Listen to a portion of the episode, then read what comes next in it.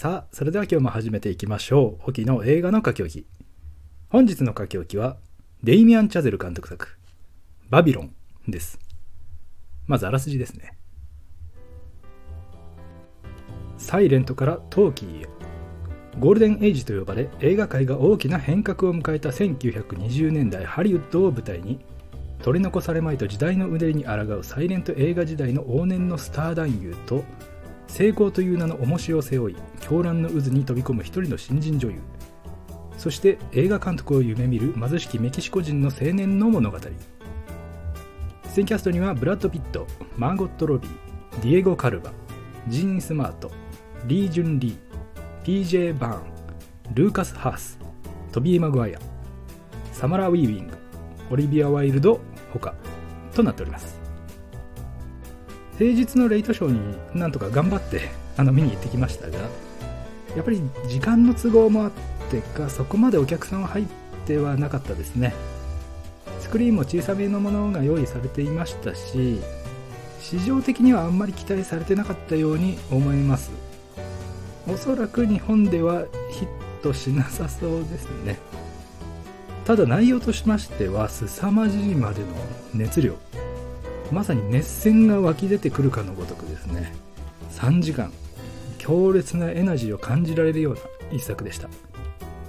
間違いなく見る人を選ぶようなあの味の濃さでしたけどもこの映画を意欲的に見るような人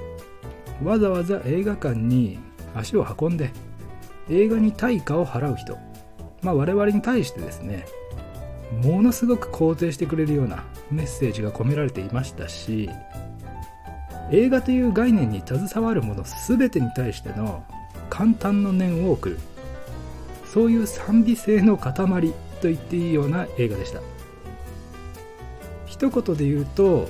チャゼル監督の「俺は映画が好きだぞ」という高らかな宣言とでも言いましょうか。なかなか形容しがたい。僕もちょっと喋っててなんと言い表せばいいのか。難しいなと。若干頭を抱えながらではあるんですが僕なりに噛み砕きながら今日はお話ししていこうかと思います。本当に面白かったですし見ていて心の底から嬉しい映画ではあったんですが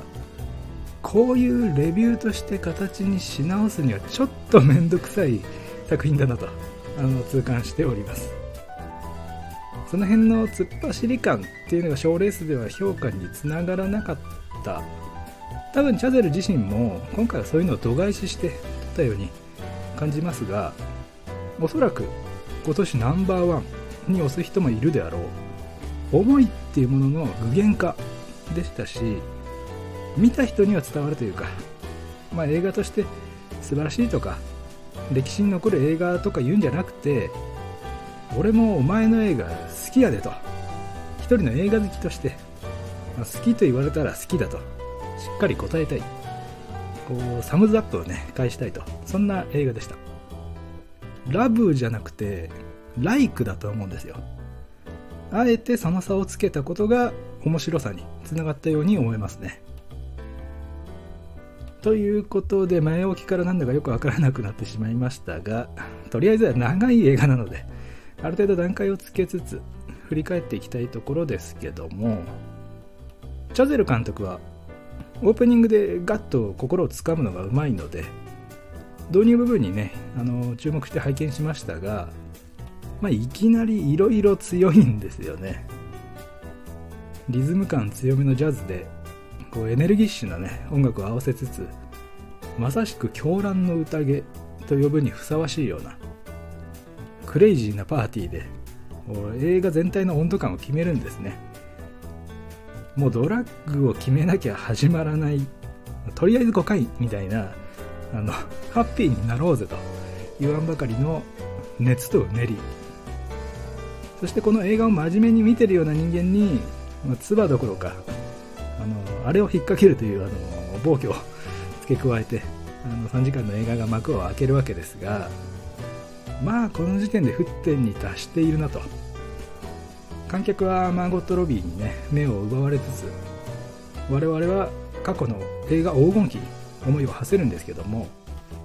このサイレント時代の映画の作られ方に対しての見せ方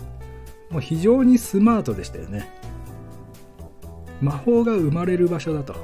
ブラッド・ピット演ずるジャック・コンラントが言うんですが本当にその通りでもうさまざまな映画がセット一つ隔てただけで同時に生み出されていくんですね。もうエンターテインメントの工場といった感じで非現実感と現実感が重なり合う不思議な世界が広がっていて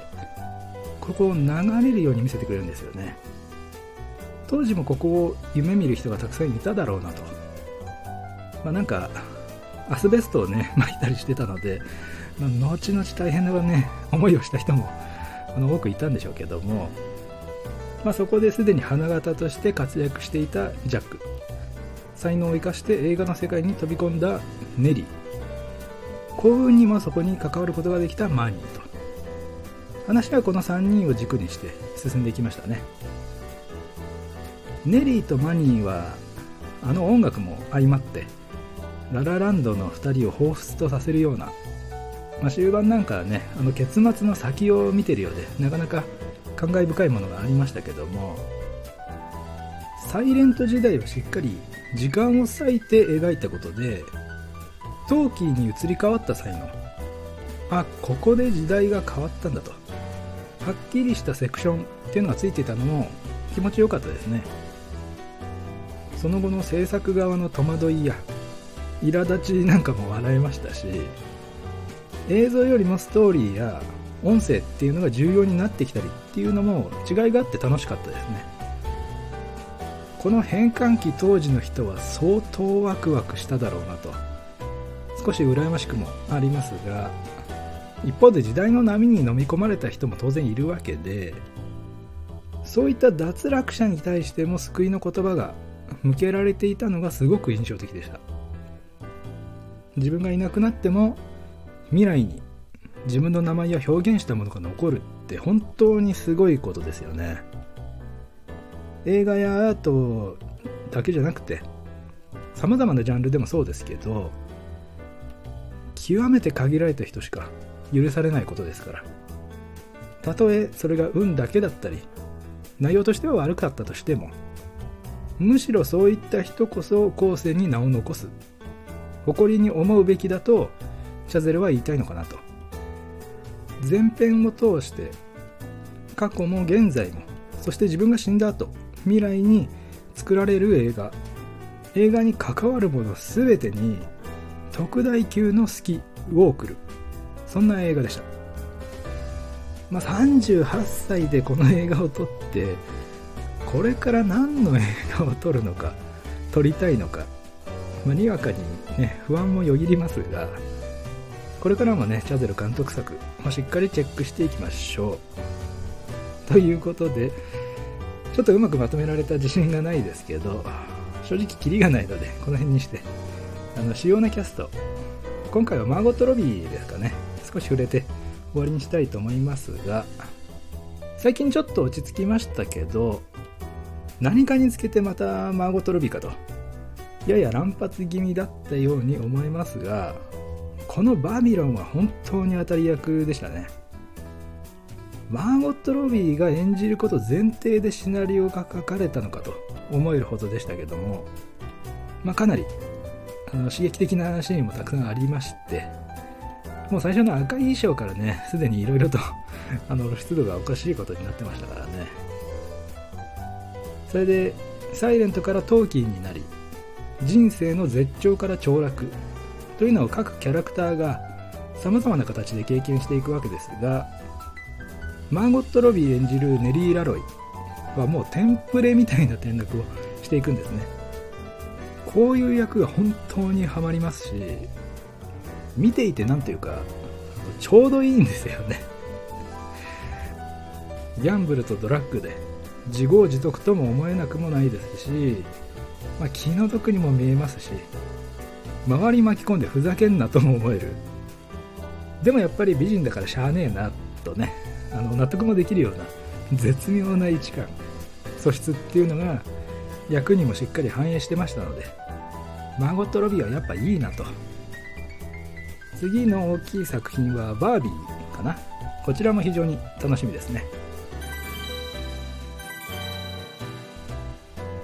とここでメールが届きました。では早速読ませていただきましょう。